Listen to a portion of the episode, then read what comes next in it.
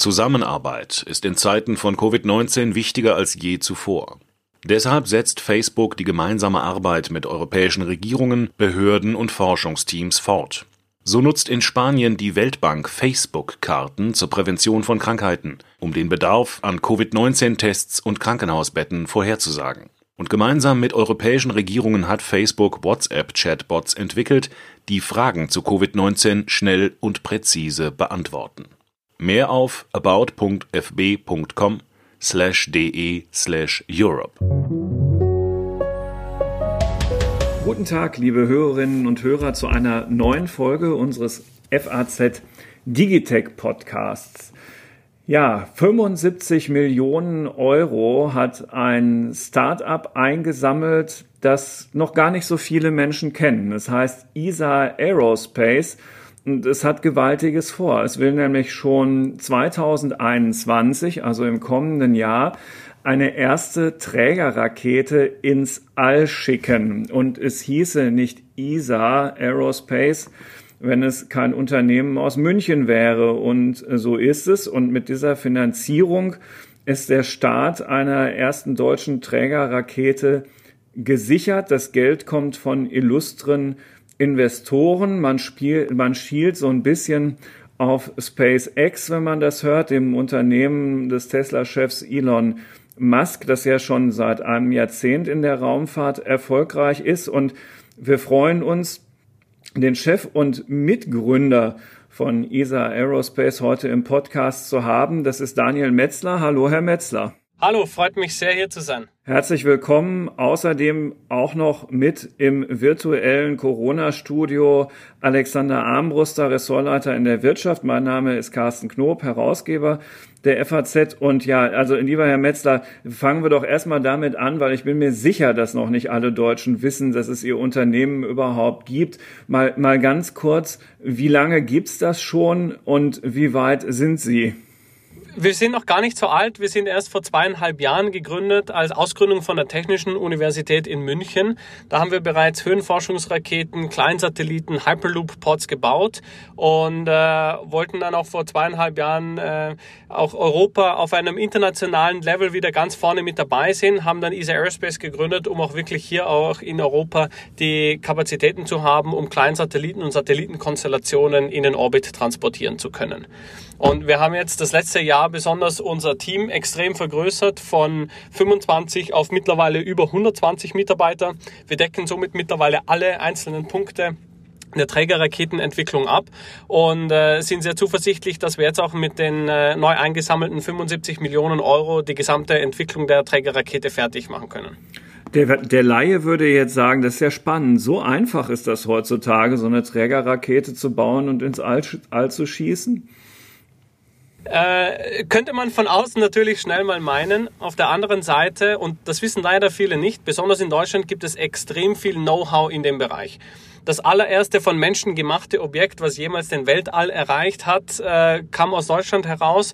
Auf der anderen Seite auch die allererste private Raketenfirma weltweit überhaupt äh, war eine deutsche Firma. Und so haben wir mit einer extrem starken Industrie auch extrem viel Know-how, wo wir uns jetzt natürlich auch als Startup die besten Talente rausziehen können. Wie muss man sich denn Ihre Firma bislang eigentlich vorstellen am Standort? Gibt es da eine große Fabrikhalle? Gibt es da ähm, viele Büros mit vielen Computern, wo viele Leute dran sitzen und Simulationen durchrechnen? Äh, in dem Fall beides. Ähm, wir haben auf der einen Seite natürlich unser Engineering-Büro, äh, wo unsere Raumfahrtingenieure bzw. Ähm, ITler, Programmierer, ähm, Elektrotechniker und Co. Äh, ihre Systeme designen und quasi in die Prototypenphase bringen. Auf der anderen Seite haben wir vor einigen Monaten jetzt auch unsere Produktionshalle eröffnet. das heißt, da fertigen wir auf über 4000 Quadratmeter die einzelnen Bauteile der Trägerrakete und und äh, werden auch tatsächlich die erste Flughardware assemblieren. Und zusätzlich haben wir natürlich noch unsere Testsites, äh, weil in der Raumfahrt sehr, sehr viel getestet werden muss, weil man sich einfach auch bei Simulationen oftmals am Rande des Möglichen befindet und wir so wirklich die Hardware, die Prototypen äh, physisch testen müssen, um unsere Designs zu verifizieren. Und so haben wir quasi das ganze Engineering, die Produktion als auch die, die Testkapazitäten, alles bei uns. Und es ist alles im Großraum München. Richtig, ja. Wir haben jetzt zusätzlich noch einen äh, zusätzlichen Teststandort in Schweden eröffnet. Ähm, einfach nachdem die Triebwerke, die wir testen, sehr, sehr laut sind und äh, Deutschland dann doch ein relativ dünn, äh, relativ dicht besiedeltes Gebiet ist. Und in Schweden haben wir da einfach deutlich größere Freiheiten. Sprich, da äh, haben wir auch mit Lärm und Co. keine Probleme. Das ist nämlich so das nächste, was ich mir eigentlich ein bisschen dachte. Also ich finde es ja sehr cool, dass wir Weltraumunternehmen hier auch haben, die ähm, und auch Unternehmen wie sieht, dass es die in Deutschland gibt, die das machen, aber gerade auch wenn man eben Raketen baut, was man am Ende ja braucht, ist ein, ein Standort und von dem die auch wirklich ja losfliegen können. Und den hat Deutschland ja noch nicht einen Weltraumbahnhof, wo die wirklich starten können. Aber das ist für Sie als Unternehmen erstmal kein, Sie können da trotzdem erstmal in München sitzen. Ja, absolut. Also wir haben, wie gesagt, das ganze Design und auch die Produktion bzw. Testanlagen hier in München. Wenn es natürlich nachher an den Start geht, dann verfrachten wir unsere Rakete mit dem LKW an die Start, äh, an den Startplatz, an die Launch-Site und starten die Rakete von dort. Französisch-Guyana ist eine Möglichkeit für uns. Auf der anderen Seite werden auch Startplätze in Schweden, in Norwegen, in Großbritannien oder Portugal entwickelt und auch staatlich finanziert. Das heißt, wir halten hier uns alle Möglichkeiten offen und äh, dass wir die Trägerraketen Design und Produktion hier in Deutschland haben, ist, spielt da überhaupt keine Rolle. Jetzt müssten Sie mir nochmal erklären und vielleicht den Hörerinnen und Hörern auch, warum sich das eigentlich lohnt. Also ähm, es gibt jetzt oberflächlich betrachtet plötzlich jede Menge Anbieter, äh, private und staatliche, die heute schon oder alsbald in der Lage sind, Satelliten ins All zu schießen. Wozu braucht man denn überhaupt jetzt diese ganzen unterschiedlichen Plattformen? Müssen plötzlich so viel mehr Satelliten ins All geschossen werden? Das auf jeden Fall. Das heißt, wenn wir jetzt in die, in die nächsten fünf oder zehn Jahre schauen, dann sehen wir eine enorme Explosion schon von Satelliten, die wirklich in den Orbit transportiert werden müssen. Und äh, vieles zu, zu verdanken ist wirklich äh, den Satellitenkonstellationen, sprich, dass Satelliten nicht mehr als Einzelobjekte in den Orbit transportiert werden, sondern zu Hunderten oder Tausenden, um wirklich einen Real-Time-Service auf globaler Ebene anzubieten. Das heißt, Systeme, ähm, die Internet weltweit zur Verfügung Verfügung stellen, auch in die entlegensten Gebiete, werden dadurch ermöglicht. Und äh, entsprechend brauchen wir hier auch neue Trägersysteme, die genau diese Satelliten transportieren können. Und was wir sehen bei den Satellitenkonstellationen, ist, dass so ein Satellit oftmals nur 100 oder 200 Kilogramm wiegt. Wenn wir jetzt aber Trägerraketen haben, die 20, 25 Tonnen Nutzlastkapazität hat, sind die schlicht ergreifend äh, zu, zu überdimensioniert. Das heißt, das wäre quasi wie wenn man morgens äh, mit dem Bus als Einzelperson in die Arbeit fährt. Fahrt. Da ist natürlich irgendwo der Kleinwagen dann schon mal praktischer. Hm. Logisch, also günstiger. Aber ähm, also angenommen, ich hätte jetzt einen teuren Satelliten gebaut, kostet ja eine Menge Geld. Warum sollte ich dann so einem Newcomer vertrauen und nicht auf irgendein ähm, eingeführtes Unternehmen setzen? In erster Linie, weil vermutlich auch die etablierten Raumfahrtunternehmen in den äh, Zielorbit gar nicht hinfliegen. Das heißt, man bekommt teilweise gar keine Startmöglichkeiten. Wie gesagt, wenn man einen kleinen Satelliten mit 100 Kilogramm baut und man sich einen äh, großen Träger um 150 oder 200 Millionen Euro kaufen muss, äh, dann ist das schlicht und ergreifend einfach viel zu teuer. Das heißt, es gibt de facto kaum andere Möglichkeiten, als auf die neuen Trägerraketensysteme umzusetzen. Auf der anderen Seite gibt es in Europa Stand heute auch nur einen einzigen Anbieter, mit dem man überhaupt fliegen kann. Das heißt, äh, hier versuchen wir auch natürlich eine deutlich günstigere günstigere und flexiblere Alternative zu bieten. Das ist die ESA in dem Fall, ne? Äh, nein, die ESA selbst betreibt keine Raketenstarts, sondern ah, in dem okay. Fall ist es äh, ein französisches Unternehmen, das die von der Ariane, äh, also das quasi von der ESA in Auftrag gegebene Raketen startet. Äh, die Starts selbst werden aber nicht von der ESA durchgeführt. Den Markt, auf den Sie sich da konzentrieren, das sind sozusagen, auch das ist das, was im Micro-Launcher heißen die, ne? Also eben kleine Raketen, die den Vorteil haben, dass sie kleine Satelliten hochtransportieren können. Und Sie haben von Satellitenkonstellationen gesprochen. Da ist Starlink zum Beispiel eine, die auch ähm, Elon Musk da oben verteilt, gerade im All. Und da, ich hatte mal vor einer Weile ein Gespräch mit dem Marco Fuchs von OHB, die auch versuchen, Mikrolauncher mit ihrer Rocket Factory zu bauen in Augsburg. Und der sagte, der, das Interessante an diesem Markt ist eben, dass die kleinere Satelliten da hoch ähm, bringen können. Und das Zweite ist, dass man auch mit dem Preis runter kann, weil man eben gar nicht so extrem große Sicherheitsanforderungen hat, wie wenn man jetzt Personen ins All befördern möchte. Also Europa hat im Moment gar nicht erst die Möglichkeiten, Menschen ins Weltall zu transportieren, sondern hier wird, muss man sich auf äh, Russland oder auch künftig die USA verlassen. Und auf der anderen Seite, wie schon erwähnt, äh, bieten wir da eine deutlich höhere Flexibilität, also niedrige Kosten für unsere Kunden an, die im Zweifelsfall mit den großen Trägerraketen gar nicht in die Orbits transportiert werden können, einfach weil die großen Trägerraketen nicht in diese Orbits fliegen. Das heißt, für viele unserer Kunden gibt es im Moment überhaupt keine Alternative, anstatt ähm, jetzt bei uns auf die Trägerraketen zu gehen und im Zweifelsfall auch auf ein neues System zu setzen. Ich bin jetzt sehr neugierig, mal was konkret Ihre Raketen angeht. Wie groß sind die denn und woraus bestehen die denn? Unsere Trägerraketen sind gar nicht mehr ganz so klein. Also wir sind schon äh, bei ungefähr 27 Metern Länge des gesamten Trägers mhm. und zwei Meter im Durchmesser. Und wenn man so von außen auf eine Trägerrakete schaut, äh, dann ist sie, ich sage mal, zu ungefähr 85 Prozent erstmal hohl, denn das sind alles einfach nur Treibstofftanks.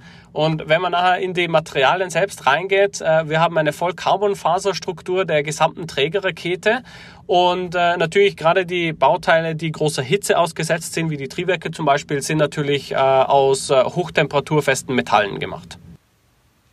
Und Sie als Raketenunternehmen welche Teile stellen Sie da selbst her und was müssen Sie einkaufen dafür? Wir versuchen tatsächlich so viel wie es geht äh, bei uns in-house zu machen, nämlich aus einem ganz einfachen Grund. Wenn wir eine Designänderungen haben, äh, können wir entsprechend auch die Produktion relativ schnell mitziehen. Das heißt, äh, wir können sehr schnell in das Prototyping wiederum gehen. Und genau diese Agilität ist auch das, was uns letztlich sehr, sehr günstig und effizient unseren Kunden gegenüber macht, die gerade bei den großen Trägerraketensystemen nicht gegeben sind. Und so haben wir wirklich von der Design-Software über die Design-Ingenieure bis zur Produktion alles bei uns in-house und werden auch tatsächlich den Großteil der Rakete selbst bei uns fertigen. Ähm, letztlich, einige der Komponenten kauft man sich natürlich zu, äh, wenn das äh, elektrische Kabel, Stecker oder Mikrochips sind. Also das machen wir natürlich nicht selbst. Aber alles, mhm. äh, wenn es quasi um die integrierten Systeme geht, wird bei uns in-house gemacht. Und aus was besteht die dann? Eigentlich sozusagen zum Beispiel mal die Hülle und die Tanks, aus was für Material? Äh, wie vorher gerade bereits erwähnt, ähm, die Rakete von außen, äh, quasi die Strukturen äh, sind eine Vollcarbonfaserstruktur. Die Raketentriebwerke bestehen hauptsächlich aus, aus hochtemperaturfestem Metall. Herr Metzler, wovon ich immer noch überrascht bin und ähm, das, das äh, mag daran liegen, dass man nicht auf allen Gebieten immer gleich Experte sein kann. Aber wenn man sich ein bisschen damit beschäftigt, früher hatte man gedacht, man braucht staatliche oder halbstaatliche Raumfahrtagenturen, um Raketen ins All zu befördern. Und dann hat man irgendwann gelernt, ach, es reicht auch, wenn man vielfacher amerikanischer Internetmilliardär ist. Ähm, und jetzt plötzlich gibt es Rocket Factory in Augsburg und High Impulse und eben ESA Aerospace und alle bekommen das Geld, das dafür nötig ist und offenbar ist es gar nicht mehr so viel. Ähm, sind Sie so lieb und erläutern so ein bisschen, wie der, wie der Finanzierungsmarkt aussieht für diese Branche? Sie haben ja wirklich illustre Partner gefunden. Lakestar, Early Bird, Airbus Ventures, ähm, den Deutsche Bank Aufsichtsratschef Paul Achleitner und seine Frau. Also äh, die Raumfahrtindustrie und gerade die New Space-Szene ist äh, auf jeden Fall etwas, äh, wo gerade Venture Capitalists mittlerweile mehr und mehr hinzuschauen. Nichtsdestotrotz ist es noch immer ein relativ ungewöhnliches Investmentfeld, einfach weil sehr viel Know-how wirklich vorab aufgebracht werden muss, um die Systeme überhaupt zu verstehen. Und letztlich haben wir auch äh, hier mit unserem Team, mit unserem Konzept überzeugt. Äh, wie schon bereits erwähnt, wir wollen die gesamte Trägerrakete bei uns in-house designen, auch fertigen und äh, können so überhaupt erst äh, die Kosten von einem gesamten System im Vergleich zu den etablierten Systemen runterbekommen. Und hier sehen wir natürlich deutlich auch äh, den Funding-Unterschied. Ähm, also wir sind mit einem Vielfachen von dem finanziert, was auch unsere deutschen Competitors finanziert sind. Und letztlich äh, ist es einfach ein, äh, eine Kombination aus technischem Konzept äh, beziehungsweise einem sehr, sehr starken Team, mit dem man auch äh, nachher vielleicht ungewöhnlich oder First-Time-Investors äh, in der Raumfahrtindustrie überzeugt. Was kostet denn ein Flug mit Ihrer Rakete dann? Nächstes Jahr soll ja der sozusagen der erste stattfinden. Sie haben auch schon in einem Interview mal gesagt, wir werden Linienflieger, also jemand, der wirklich ähm, quasi regelmäßig das anbietet. Ähm, wenn ich einen Satelliten habe und ich möchte den hochgeschossen bekommen, was bezahle ich Ihnen dann ungefähr? Das hängt natürlich sehr, sehr stark von der Größe ab, weil unsere Trägerrakete insgesamt in der Masse beschränkt ist, äh, sprich mit der Nutzlast, die sie transportieren kann. Mhm. Entsprechend interessieren sich die Kunden in erster Linie für die Kosten pro Kilogramm an Satellit. Mhm. Das heißt, wie viel zahle ich wirklich für jedes Stück Satellit, äh, das ich in den Orbit transportieren möchte. Und äh, in den klassischen äh, Industrieunternehmen ist man hier in der Größenordnung 30.000 bis 60.000 Euro pro Kilogramm Satellit. Und diese wollen wir auf äh, circa Größenordnung 10.000 Euro pro Kilogramm reduzieren. Das heißt auch für unsere Kunden eine deutliche Kostenreduktion. Wie schaffen Sie das? Ist das dann eine Materialfrage oder ist das eine praktisch Größe der Rakete Frage? Letztlich entwickeln wir ein System, das sehr, sehr stark skalierbar ist. Sprich, äh, dass wir uns nicht nur damit befassen, wie kann ich ein, zwei, drei Raketen pro Jahr bauen, wie es in Europa klassischerweise der Fall ist, sondern wie kann ich 20 oder sogar 25 Trägerraketen pro Jahr bauen. Und diese starke Automatisierung, die wir quasi schon mit der gesamten äh, Produktion, mit dem Design der Rakete mitentwickeln, fließt da natürlich rein. Das heißt, so können wir auch die Kosten letztlich auf unsere äh, Kunden übertragen und und äh, auch dementsprechend auch die Kostenreduktion. Das heißt, dass unsere Kunden nur noch ein Drittel oder sogar ein Fünftel äh, der Startkosten bezahlen, die sie ursprünglich in der klassischen Industrie zahlen würden. Ist das ein Vorsprung, den Sie sagen, den Sie wirklich gegenüber dem breiten Markt haben, den sie auch haben gegenüber jemandem, der, ich weiß nicht, ist Elon Musk, ist das für sie in Konkurrenz SpaceX oder sind ihre Konkurrenten dann wirklich so die anderen deutschen oder europäischen Unternehmen, die gerade versuchen, in den Bereich vorzudringen? Wir sehen uns da tatsächlich äh, ergänzend einerseits zu SpaceX beziehungsweise auch zu den äh, Ariane 6 Trägerraketen. Mhm. Auf der anderen Seite können wir mit unserer Trägerrakete bis zu 1,2 Tonnen Nutzlast in den Erdorbit transportieren und das ist sehr, sehr einzigartig. Auf der anderen Seite ist das auch genau die Größenordnung an Trägerrakete, die unsere Kunden benötigen, um ihre Satellitenkonstellationen in den Orbit zu transportieren. Denn so ein 100 Kilogramm Satellit wird, wie bereits erwähnt, nicht nur als einziges äh, ähm, in den Orbit transportiert, sondern zu 10 oder 15 Stück. Das heißt, wir nehmen hier 10 der Satelliten unserer Kunden mit einem Start mit, setzen sie in einer Orbitebene aus und äh, da kann der Kunde quasi, nachdem er die gesamte Trägerrakete selbst ausfüllt, nutzlastmäßig, auch den gesamten Start diktieren. Sprich, wann fliege ich, von wo starte ich und wo fliege ich hin. Und das sind alles Themen, die bei den großen Trägerraketen einfach nicht äh, zu diktieren sind seitens der Kunden. Gibt es da schon Interessenten, die gesagt haben, ich möchte gerne, dass Sie dann mal in zwei, drei Jahren mein Satellitennetz in den, ins All befördern. Was weiß ich, die Telekom oder die, also die deutsche oder die französische Telekom oder so jemand? Die klassischen Telekommunikationsanbieter sind noch nicht so weit, dass sie die Möglichkeiten der Raumfahrt äh, meiner Meinung nach tatsächlich realisiert haben. Mhm. Auf der anderen Seite sehen wir natürlich Raumfahrtunternehmen wie SpaceX oder OneWeb äh, genau in diesen Markt vordringen.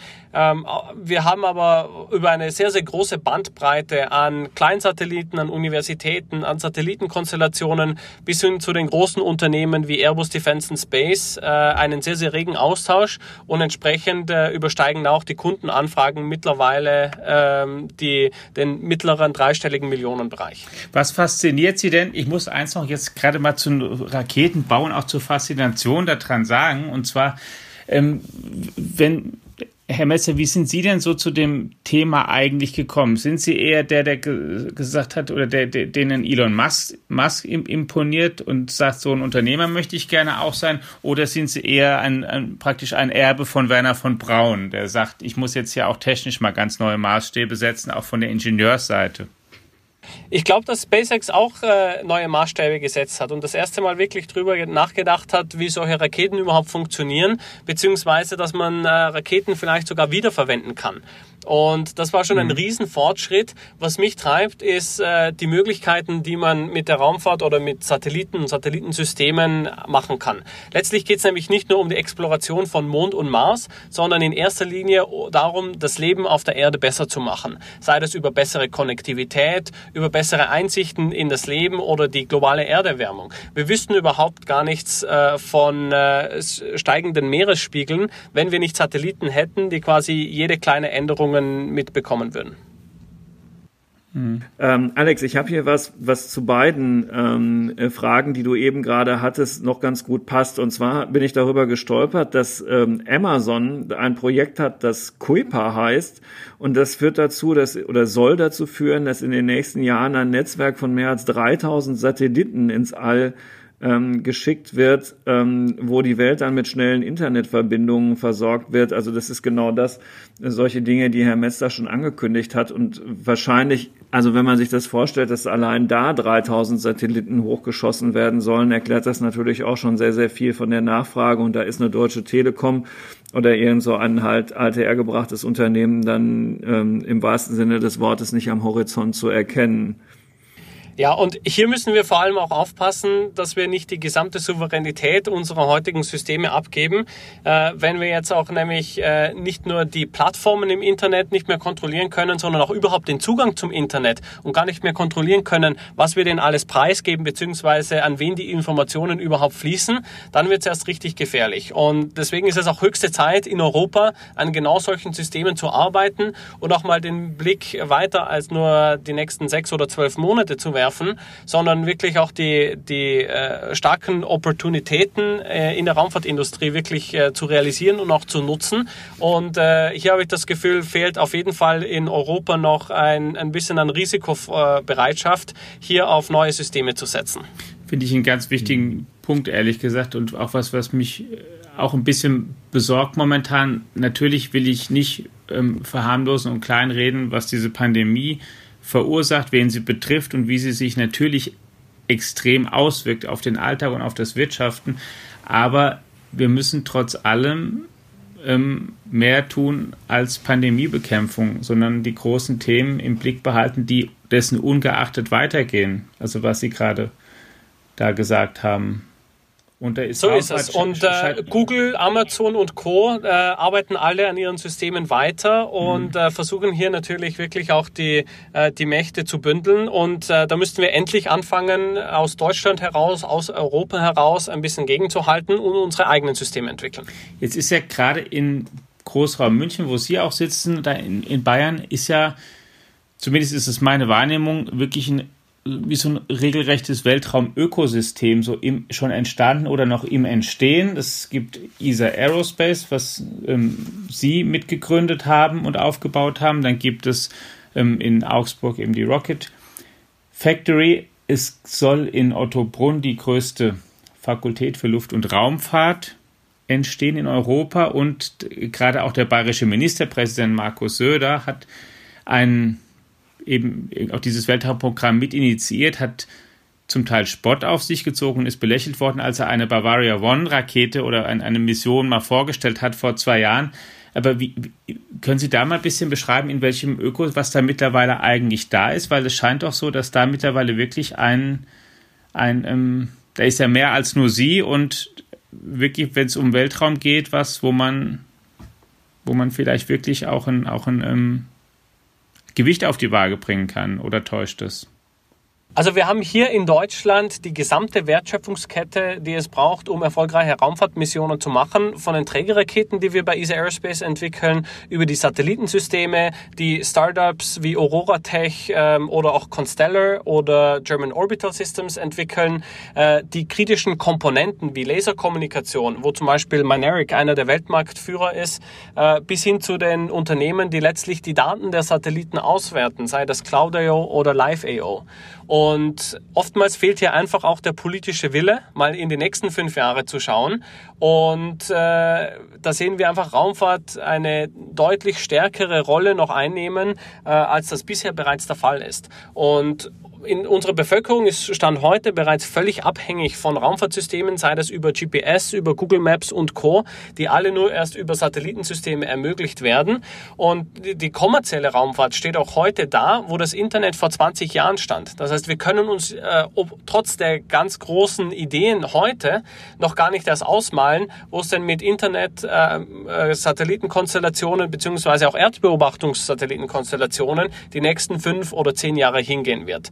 Deswegen auch hier ist es extrem wichtig, äh, auch auf politischer Seite, dass wir wirklich äh, ein bisschen in die Zukunft schauen und diese Systeme jetzt entwickeln. Denn letztlich ist eine Trägerrakete oder eine Satellitenkonstellation nicht wie eine Webseite oder ein äh, Software as a Service von heute auf morgen entwickelt, sondern dauert einfach mal vier, fünf Jahre. Was sind da die wichtigsten Sachen, die man machen müsste? Es gibt ja auch eine Diskussion zum Beispiel auch hinter der der BDI zum Beispiel steht nach einem deutschen Weltraumbahnhof. Wenn Sie mal so eine Liste machen würden. Stichwort drei, Nordsee. Vier, genau, der drei, vier wichtigsten ähm, Prioritäten in der Raumfahrt.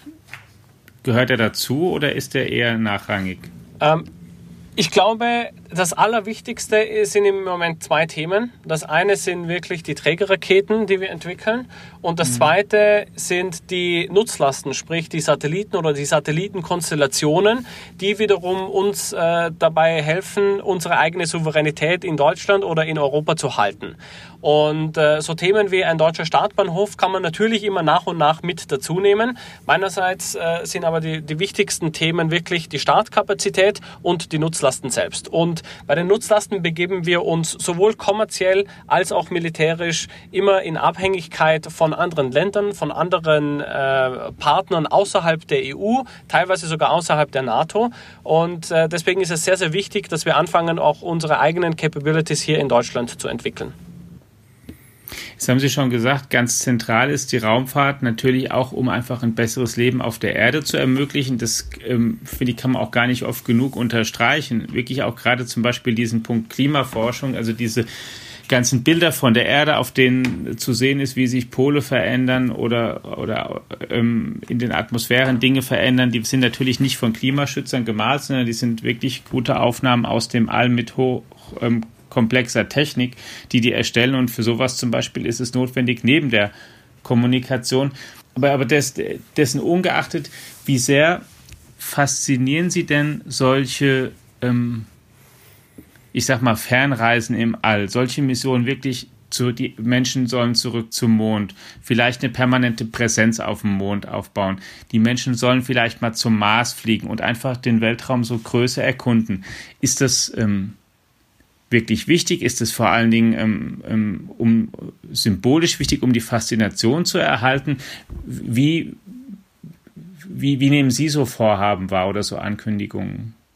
Also ich glaube, die menschliche Neugier treibt einen natürlich dazu, auch äh, jenseits der Atmosphäre der Erde zu schauen, äh, zum Mond zu schauen, zu den Sternen zu schauen. Jeder Stern, den wir sehen, äh, ist ja eine eigene Sonne, teilweise mit eigenen Sonnensystemen drumherum. Und äh, das ist etwas, was einen natürlich äh, von Grund aus fasziniert. Warum sind wir überhaupt hier? Und das sind alles Themen und Fragestellungen, wo uns die Raumfahrt ein etwas größeres Bild gibt als nur das Leben auf der Erde. Auf der anderen Seite können wir auch äh, auf äh, Präsenzen auf dem Mond oder vielleicht in Zukunft auch auf dem Mars sehr, sehr viel selbst einerseits über uns lernen, auf der anderen Seite aber auch Technologien dafür entwickeln, die wir späterum wieder auf der Erde benutzen können.